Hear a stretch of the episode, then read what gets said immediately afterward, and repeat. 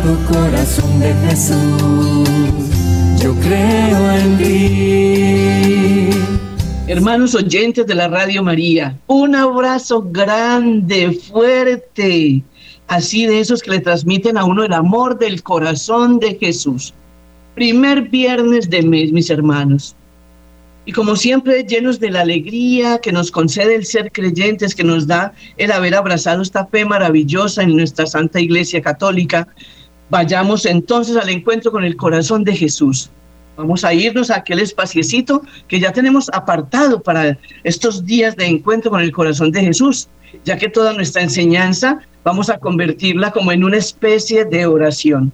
Mientras aprendemos, entonces vamos adorando al corazón de Jesús, porque a Él se le adora en la medida en que se le reconoce como Dios y como hombre, en la medida que se le reconoce como Salvador y Redentor de todas las almas. Así que allí donde nadie nos interrumpa, vamos a dejar lejos el celular, vamos a llevarnos solamente el radiecito para escuchar y poder entrar en esta comunión e intimidad con el Sagrado Corazón de Jesús. Vamos a disponernos para eso en el nombre del Padre y del Hijo y del Espíritu Santo. Amén. Porque siempre que nos vamos al encuentro con el Señor, hay que reunirse en torno a la Santísima Trinidad, mis hermanos. Por eso toda Santa Eucaristía empieza diciendo el sacerdote, nos congregamos en el nombre del Padre y del Hijo y del Espíritu Santo. Así que vamos a aprender del corazón de Jesús, vamos a aprender de la persona de Jesús, vamos a aprender de Él buscando la presencia, el rostro de nuestro Padre Dios. Así que vamos a invitar al corazón, al, al Espíritu Santo. Vamos a decirle, ven Espíritu Santo, ven dulce huésped de nuestras almas. Ven a derramar en nosotros todo el conocimiento, la sabiduría, el entendimiento. Regálanos, Espíritu de Dios, la capacidad de aprender, de poder acrecentar nuestro conocimiento. Ven Espíritu Santo Divino, entra en nuestra inteligencia y ayúdanos a hacer vida lo que en ella albergamos, que podamos sacar de nuestra inteligencia todos nuestros errores y todas las cosas que hemos aprendido y no son de Dios, para que Dios pueda morar en nuestra inteligencia. Dios es la inteligencia. Nuestra inteligencia es una potestad, un poder de Dios en nosotros y eso nos va haciendo semejantes a el Espíritu de Dios. No queremos perder nuestra semejanza con el Padre, no queremos perder nuestra semejanza con el Hijo y no queremos perder nuestra semejanza contigo, Espíritu de Dios. Ven a iluminar nuestras mentes, nuestros corazones. Y cuando llegues a nuestro corazón, Espíritu Santo, toma en ti cada una de nuestras heridas, cada uno de nuestros dolores, cada una de esas experiencias que han marcado nuestro corazón, que han herido nuestra alma. Dulce huésped de nuestra alma, ven, ven a sanar todos esos recuerdos, esa afectividad que ha sido lastimada, traicionada. Ven Espíritu de Dios, porque queremos poner en nuestro corazón Espíritu Santo como centro de nuestra vida al adorable corazón de Jesús. Santo Espíritu de Dios, Ven y llena también los vacíos que encuentres en estos corazones nuestros. Ven a llenarlos con tu presencia, ven a llenarlos con la sangre preciosa de Jesucristo. Ven a llenarlos con tu luz, para que cuando el maligno vuelva encuentre nuestra casa limpia pero ocupada por la Santísima Trinidad. Ven Espíritu Santo y muévete en cada uno de nosotros. Revélanos esos misterios del adorable corazón de Jesús y ayúdanos a entender, a aceptar y a asumir en nuestra vida todas esas enseñanzas. Padre nuestro que estás en el cielo, santificado sea tu nombre.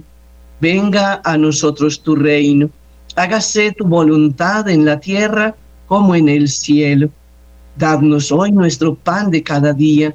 Perdona nuestras ofensas, como también nosotros perdonamos a los que nos ofenden no nos dejes caer en la tentación y líbranos del mal. Amén. A ti, Madre del Salvador, custodia del corazón sagrado de Jesús, Madre del adorable corazón de Jesús, sé también nuestra Madre y protectora nuestra defensora en los momentos de la prueba, de los ataques, de las dificultades.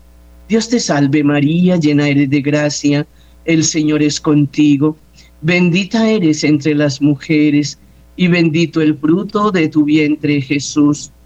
Santa María, Madre de Dios, ruega por nosotros pecadores, ahora y en la hora de nuestra muerte. Amén. Haz que podamos glorificar al Padre con nuestra vida, Señor.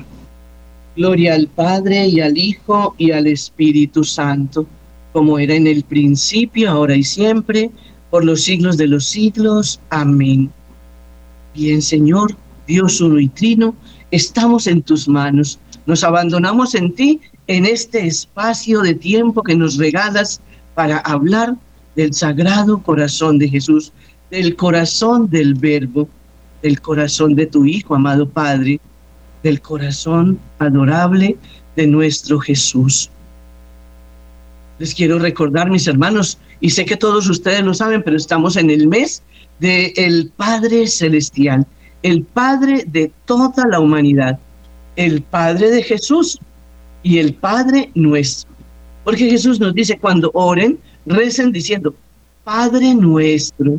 Él no nos excluye, al contrario, nos da esa filiación divina, nos llama y nos congrega en Él para que seamos en Él y con Él hijos del Padre que está en el cielo.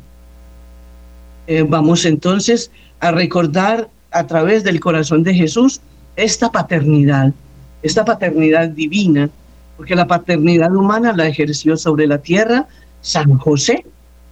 Así que hoy, en este mes del, del Padre del Cielo, y sé que muchos están haciendo la Santa Octava para consagrarse, están haciendo la novena al Padre del Cielo para poder celebrar su fiesta, y son actos maravillosos, porque en verdad nuestra liturgia, eh, nuestra liturgia eh, eclesial en nuestra iglesia, no ha considerado en una forma directa a la persona del Padre. Es decir, hay tiempo para el Espíritu Santo, hay tiempo para el Hijo, hay tiempo para la Virgen María, tenemos tiempos asignados a los santos, pero el Padre del Cielo no se le ha tenido como muy en cuenta, aunque está, lo invocamos en todos los momentos de nuestra vida.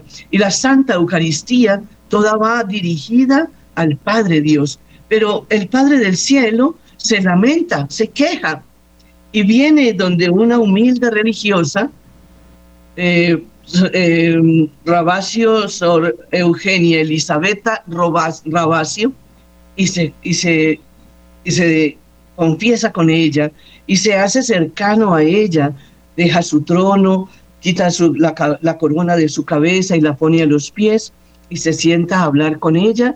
Y yo, esto es solamente lo que yo me imagino, ¿no? así como hablaba con Moisés, y se sienta despojado de todo su poder y su grandeza para hablar con una hija suya, con una sierva suya, con una humilde sierva de Dios. Tiene mucho parecido, ¿cierto? En esa connotación del anuncio del arcángel San Gabriel a María Santísima.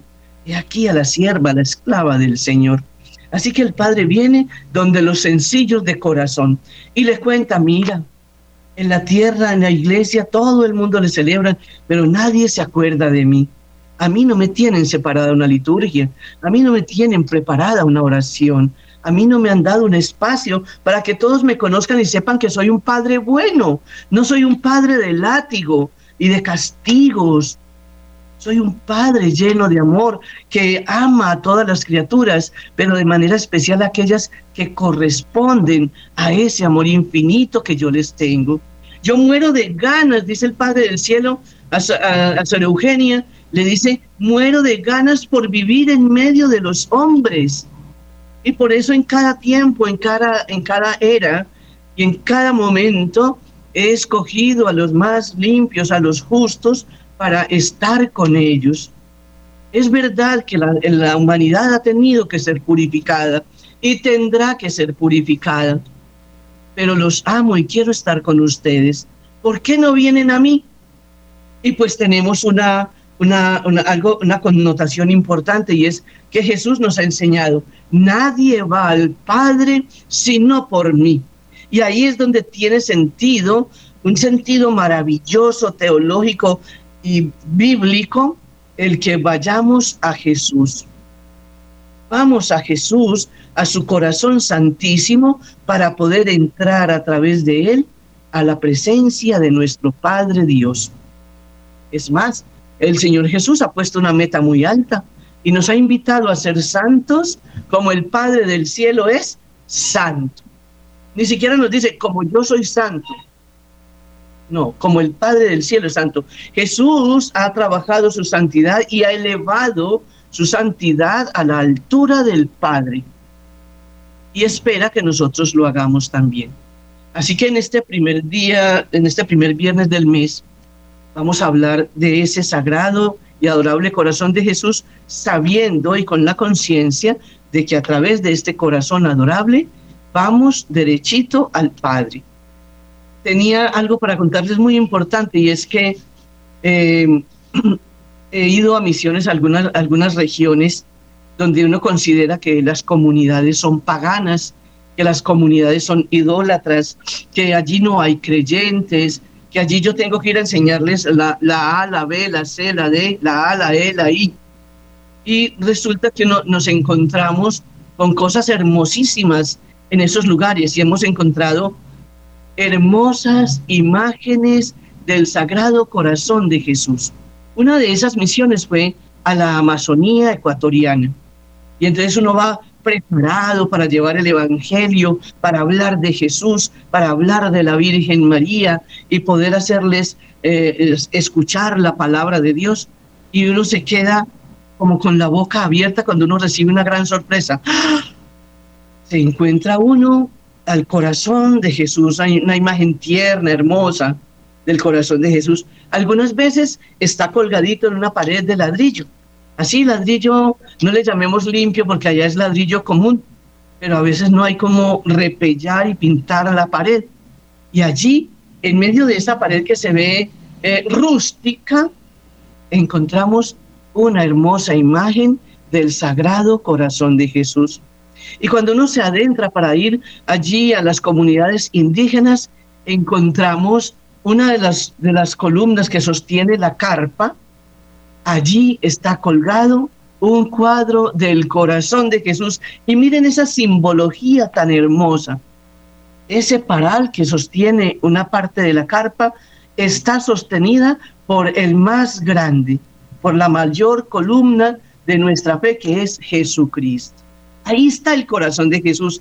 Y adivinen mis hermanos, y no solamente allá en la Amazonía ecuatoriana, cuando he ido a misiones a la costa atlántica, también hemos encontrado esto y encontramos un, cuartito, digamos así, un garaje, llamémoslo garaje, allí, bien repelladito, pintadito y todo eso, y uno dice, uy, aquí debe haber algo especial. ¿Por qué? Porque está organizado de una manera especial. Y entonces le dicen a uno no, ahí están los mormones o los testigos de Jehová, o están los cristianos, o están los evangélicos. Y adivine cuál es la sorpresa mayor también en esos pequeños lugares está colgada la imagen del corazón de Jesús. Porque a veces nos falta eh, interiorizarnos y abrir nuestra mente para saber que una imagen no es una idolatría, que la imagenología es diferente a lo que es idolatría. Y entonces uno allí se encuentra frente a esa realidad así toda cruda, toda dolorosa, donde muchos podrían decir vamos de largo porque estos son mormones o aquí no podemos entrar porque son protestantes y encontramos allí una imagen del corazón de Jesús hermosamente adornada.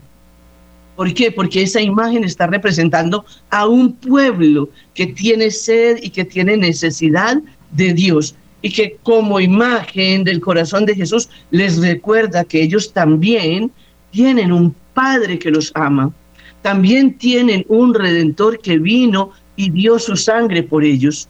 También tienen un Salvador que los guarda a todos en su sacratísimo corazón.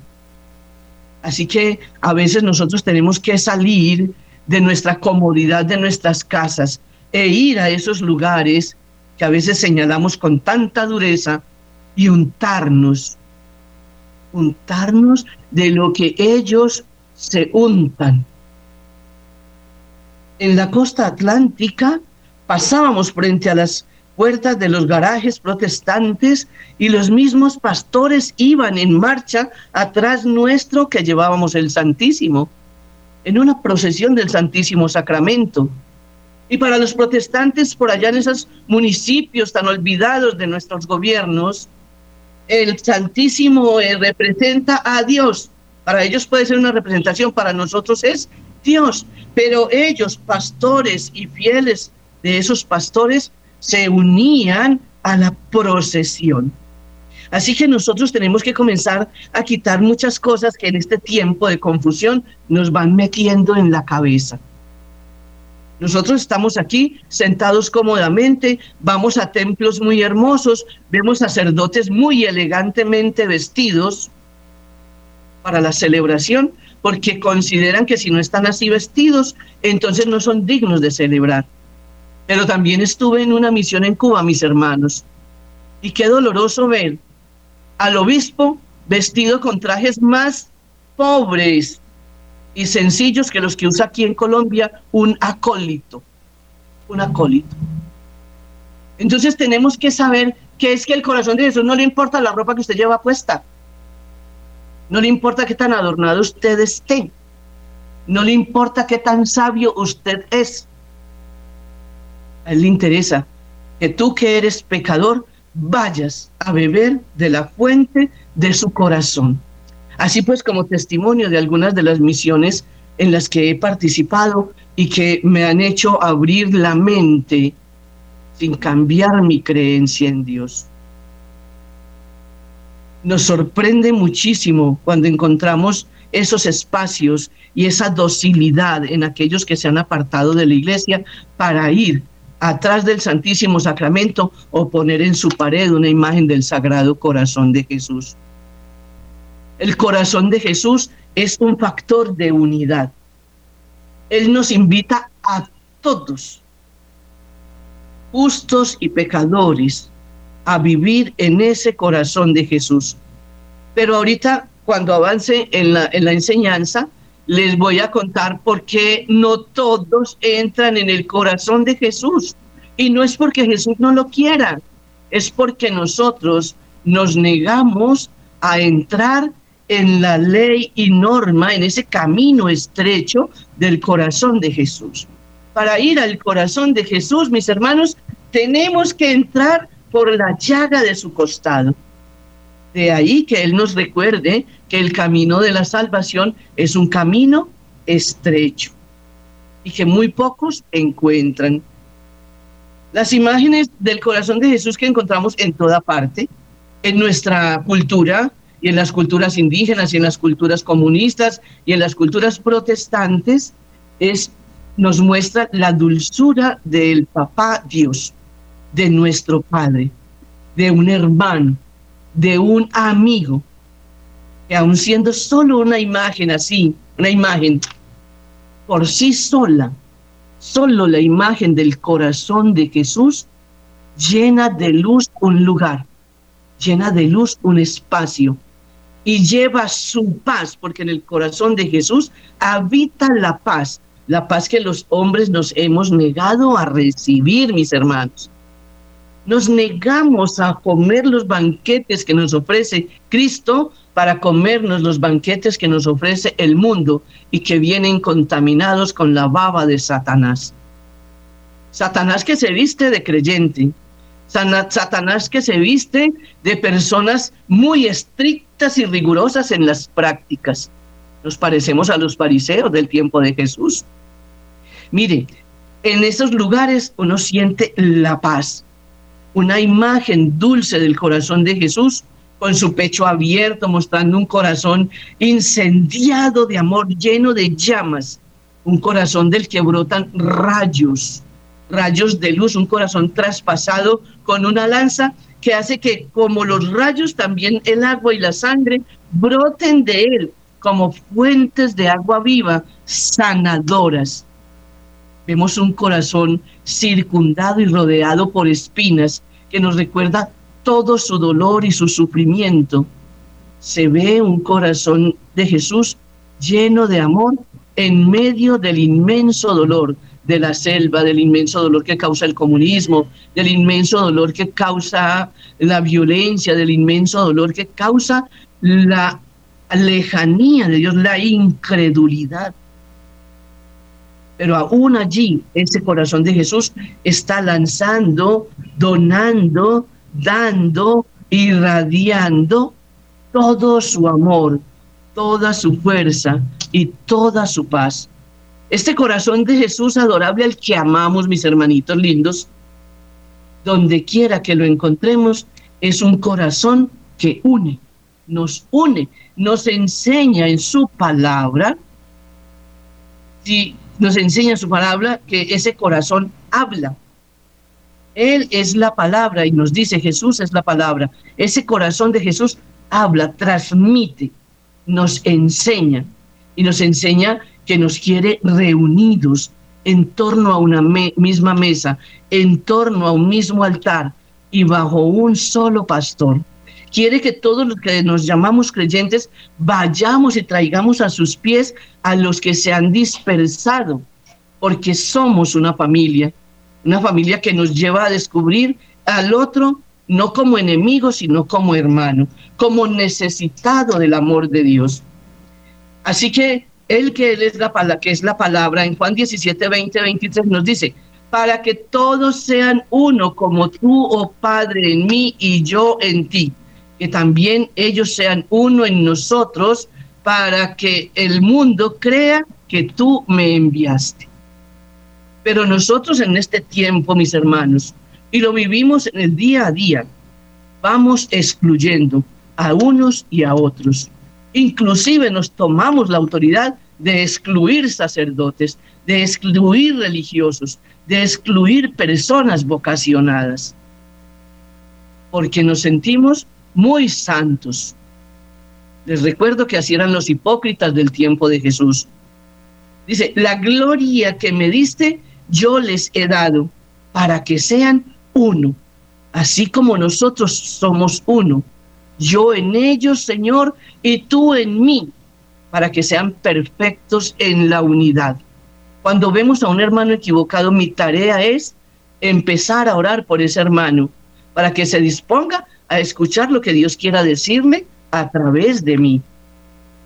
Pero nos apartamos, dice que, lo voy a poner entre comillas, porque nos contaminamos. Cuidadito, no vaya por allá, se contamina. Yo quiero ver a Jesús cuando se contaminó, cuando tocó a los leprosos, cuando comió y cenó con los publicanos, con los pecadores, cuando se dejó lavar los pies de las prostitutas. Yo no veo la contaminación en Jesús. O es que de pronto tú eres más divino que Jesús. Yo solamente pienso, yo sí soy muy pecadora mucho, muy pecadora, y por eso vivo agarrada del corazón de Jesús, del corazón de la Virgen María. Pido, clamo al Padre del cielo, suplico al Espíritu Santo que nunca me abandone. Viene una, viene una, una, pregunta importante, mis hermanos, y es, ¿qué tiene el corazón de Jesús que tantas personas le rinden homenaje en tan diversas culturas? Ya les he dicho lo que yo me he encontrado en muchas partes y yo creo que una de las respuestas a esa pregunta, y más bien es un, como en un contexto mundial, digamos así, está, en un contexto que estamos viviendo, mire, el mundo está lleno de convulsiones. Pareciera como que estuviera el mundo en estos dolores de parto que anuncia el Evangelio. En este contexto mundial estamos viviendo guerras, enfermedades, pobreza, hambre, orfandad. Pero miren, este dolor humano contrasta, es como si me confrontaran de una manera así grotesca, fuerte, subida de tono, digámosle así.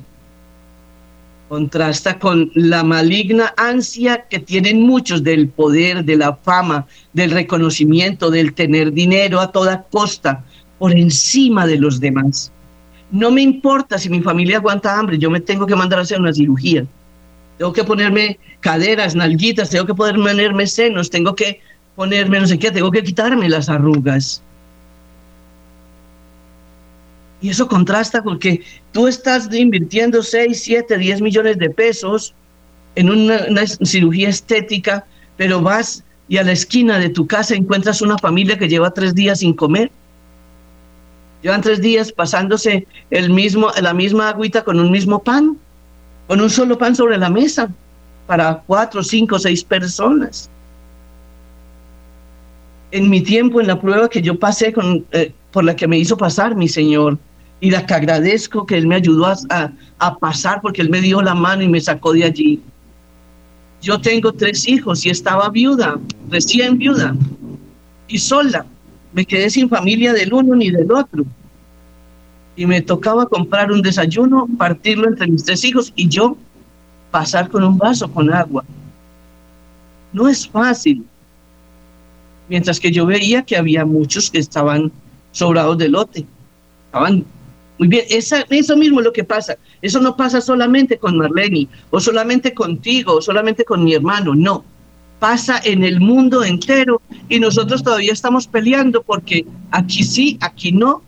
La misa de aquí sí, pero la misa de allá no vale. Pero cuando no tienen la de aquí, van a la que no vale a comulgar.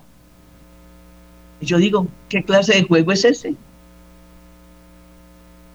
Y eso hace llorar y sufrir y sangrar al corazón de Jesús. No estamos en ese corazón.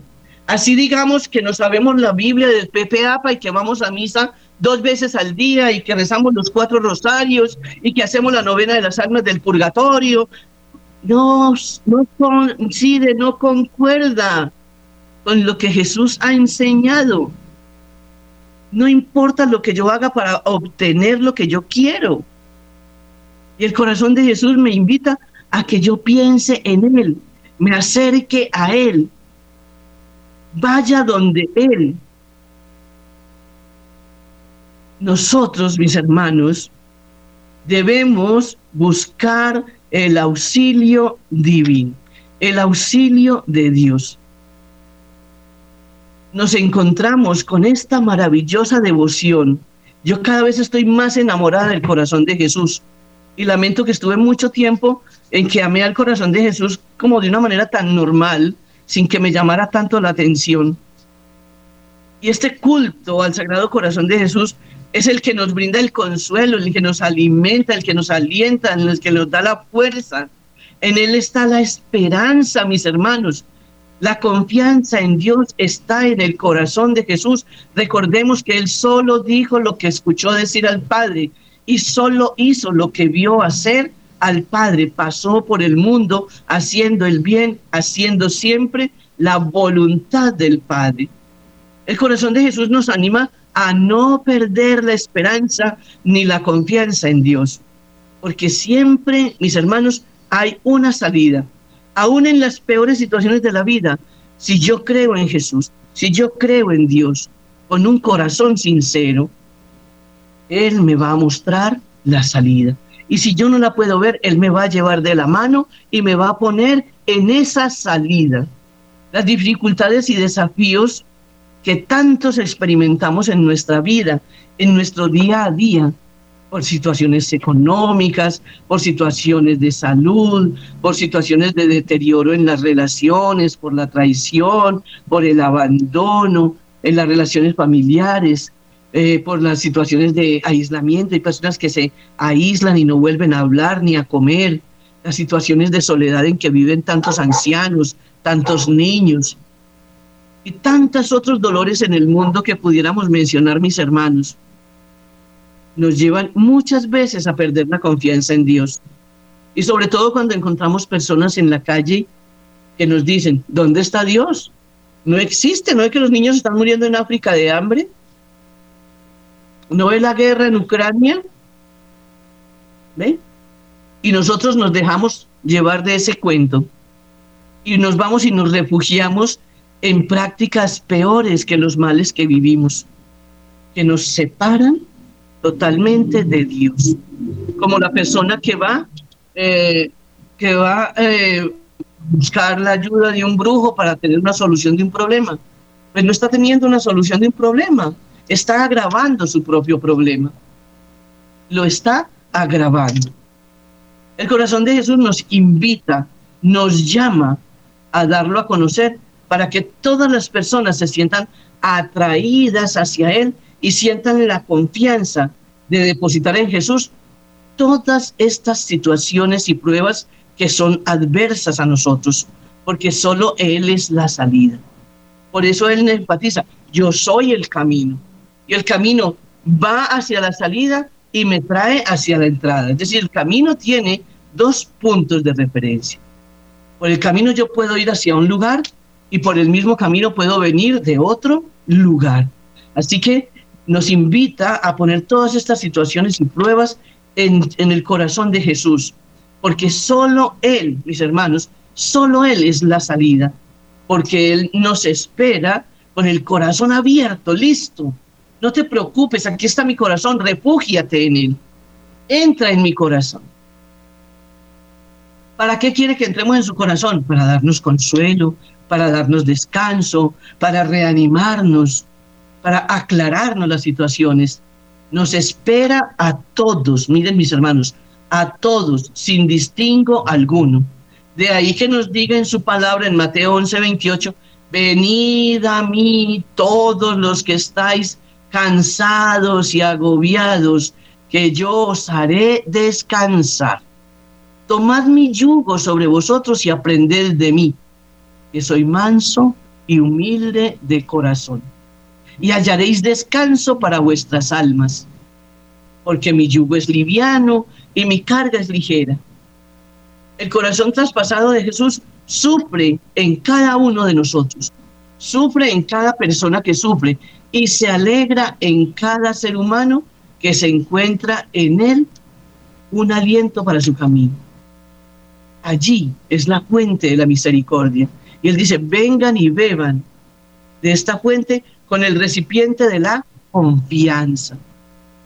Estas invitaciones que nos hace Jesús en su palabra son para todas las criaturas humanas.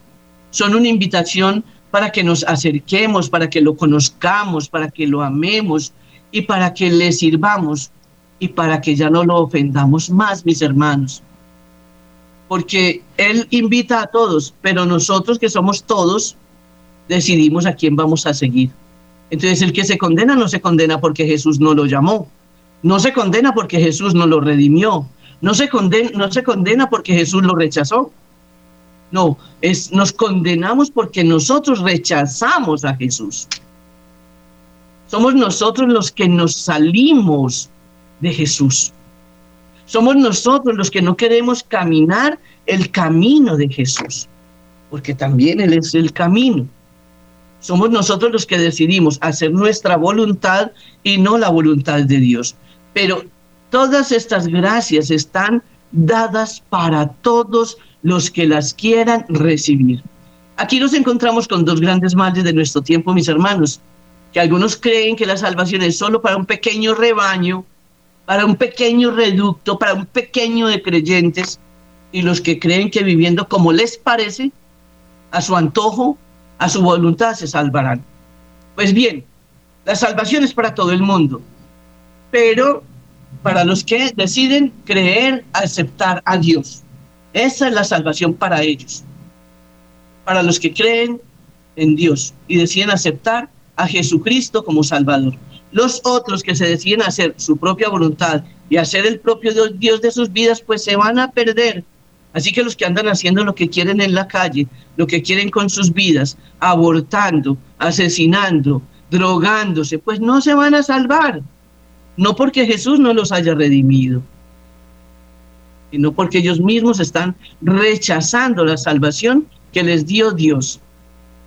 La salvación es para todos, pero tiene sus exigencias, mis hermanos. Es como un paso a paso. Y ese modo de vida que nos conduce a la salvación se llama la ley y los profetas. Esa es la que nos enseña Jesús. Si la aceptamos, estamos con Él, somos salvos. Si la rechazamos y hacemos lo que nos da nuestro parecer, entonces no seremos salvos. No porque Dios no nos haya amado, no porque Dios no nos haya elegido, porque nosotros rechazamos a Dios. Y aquí viene eso tan grande e importante que es el uso de nuestra voluntad. Dios nos creó libres en la voluntad. Con mi voluntad yo decido amar a Dios o rechazarlo. Con mi voluntad yo decido ser ferviente de amor al corazón de Jesús o simplemente irme a la calle y no creer en nada. Mi voluntad. Por eso él dice, regálenme su voluntad, déjenme hacer en ustedes mi voluntad, porque la voluntad de Dios es perfecta, perfecta, para que yo pueda tener salvación. ¿Y en qué consisten las exigencias de la fe? ¿En qué consisten esas exigencias? Jesús, Dios mismo, es exigente. Él sabe que necesita que cumplamos sus mandamientos. Consiste en que yo decido y acepto todos los ofrecimientos que me hace el corazón de Jesús. Si acepto la salvación que me brindó en la cruz y comienzo a cargar mi cruz junto a Él. En su palabra Él nos invita en Mateo 16, 24 y en Lucas 9, 23, dijo Jesús a sus discípulos, si alguno quiere venir en pos de mí, niéguese a sí mismo. ¿Qué es negarse a sí mismo? Bueno, pues todos esos placeres que ofrece el mundo. Venite a trabajar conmigo y te llenas de plata. Yo vas y, y vas y, haces la haces la, la, voluntad tuya y todo eso. Entonces te cierras la puerta. Te cierras la puerta. Si decides hacer la voluntad de Dios, pues vas a encontrar una puerta abierta para salvar tu vida. Dice Jesús, quiere venir, niéguese a sí mismo, niéguese a los placeres del mundo. Pues ¿por qué tenemos que enseñarle a un joven, por ejemplo, en este tiempo, que la homosexualidad no es pecado porque es una manifestación del amor? ¿Y quién dijo eso? Eso no está en la palabra de Dios, no está en el catecismo de la iglesia, no está en nuestro magisterio no está en nuestra tradición. ¿Cómo hoy le enseñamos a la gente que puede ser él, ella o él? Ella, ella, ¿qué es ella? ¿Se dan cuenta, hermanos, por dónde vamos? El corazón de Jesús nos ofrece la salvación, pero nos exige, nos exige cargar nuestra cruz. Niégase a sí mismo, tome su cruz y sígame porque quiera, quien quiera salvar su vida la perderá, pero el que pierda su vida por mí, ese la salvará. Los que creen que viviendo al ancho del canasto, como decimos nosotros eh, vulgarmente, como un dicho popular, al ancho según sus ambiciones, no se salvarán, no se salvarán. Ya están perdidos, mis hermanos, y uno no quisiera que nadie se condene, Dios no quiere que nadie se pierda, nadie. Pero ¿qué me exige el Señor? Que me renuncie a mí mismo, que pierda mi vida, es decir, deje los placeres, deje de amarme tanto a mí mismo, deje de amarme tanto a mí mismo. Porque yo, porque Él es el que me da la vida, en Él está mi vida eterna y Él es la puerta estrecha. El Señor nos insiste en Mateo 7:3 y dice, entrad por la entrada estrecha, porque ancha es la entrada y espacioso el camino que lleva a la perdición. Y son muchos, mis hermanos, mira, esto es palabra de Dios.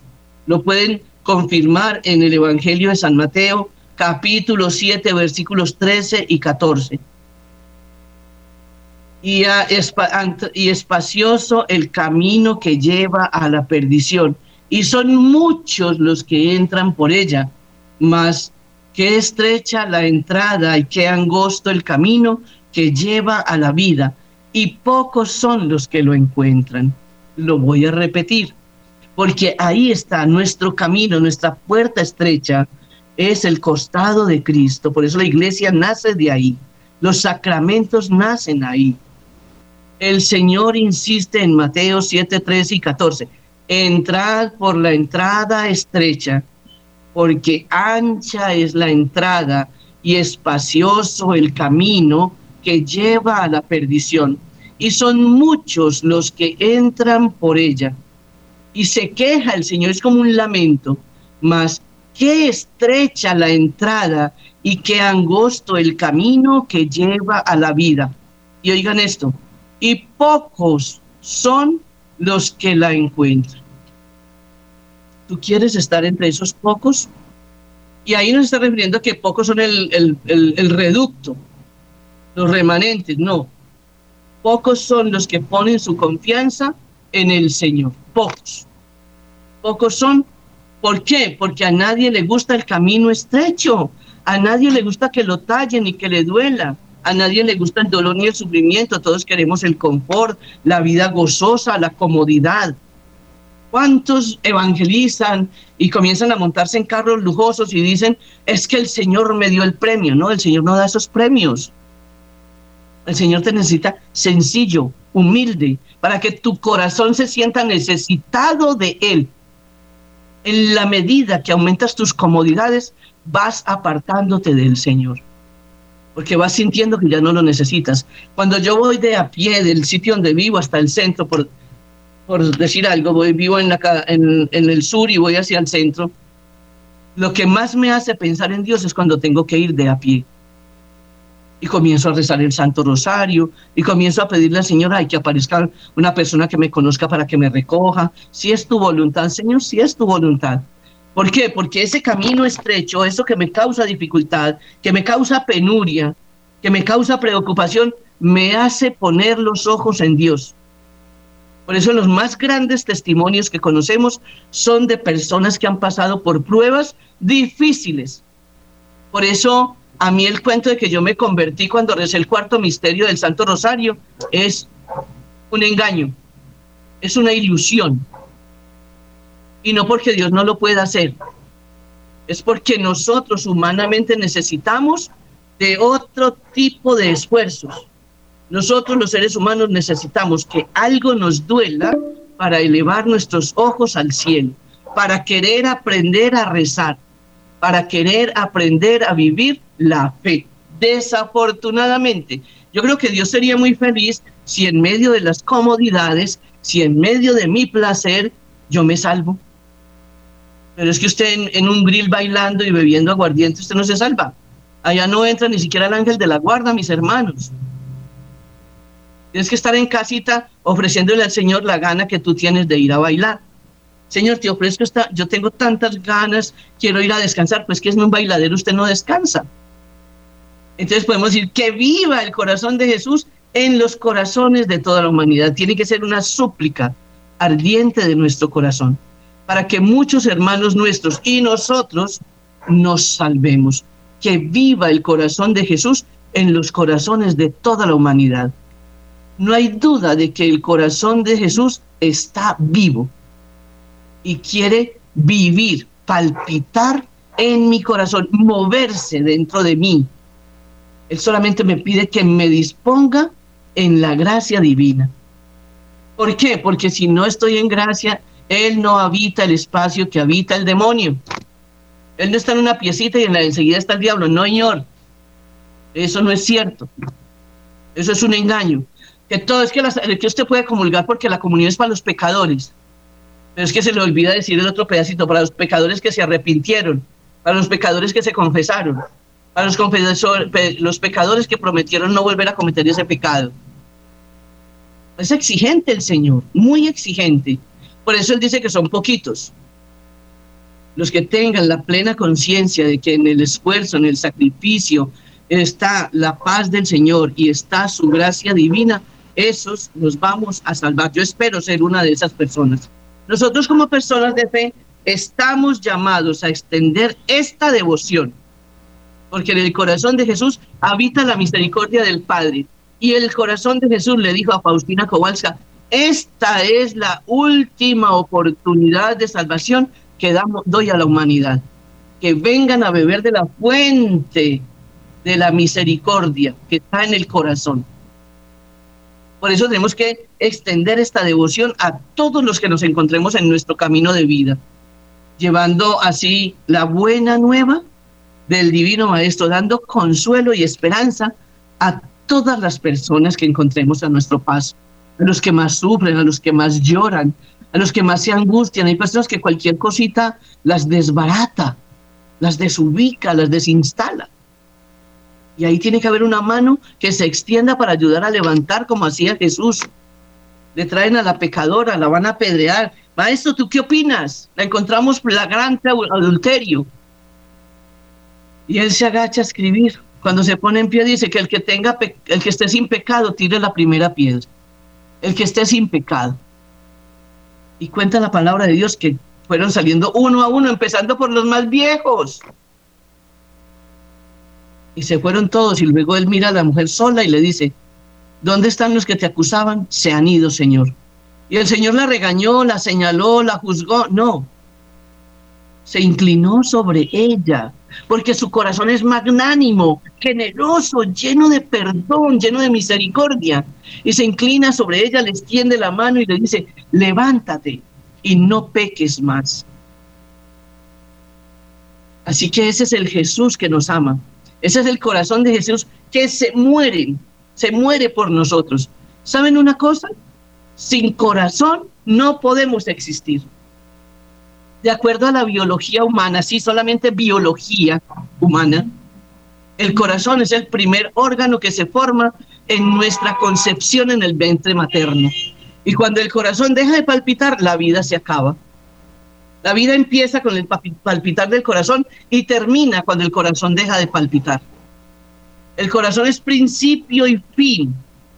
Es fuente que deja fluir la vida en el cuerpo del ser humano. Por lo tanto, podemos decir que el corazón de Jesús, del corazón de Jesús, emana la vida de los creyentes, emana la vida nueva, la vida de la fe, la vida del amor, la vida para los que creen.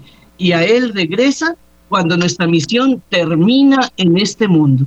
Cuando nuestra misión en este mundo, a mí dejó de palpitar nuestro corazón y se unió al pálpito eterno de vida del corazón de Jesús.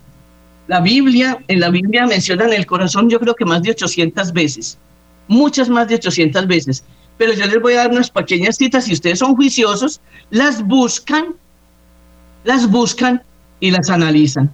Proverbios 4:23, por encima de todo, de todo cuidado, guarda tu corazón, porque de él brotan las fuentes de la vida. Tu corazón y el corazón de Jesús son fuente de vida. En Mateo 6:21, porque donde está tu tesoro, allí estará también tu corazón. Lucas 6:45, el hombre bueno del buen tesoro del corazón saca lo bueno, y el hombre malo del malo saca lo malo, porque de lo que rebosa el corazón habla la boca. En Mateo 22:37, amarás al Señor tu Dios con todo tu corazón, con toda tu alma y con toda tu mente.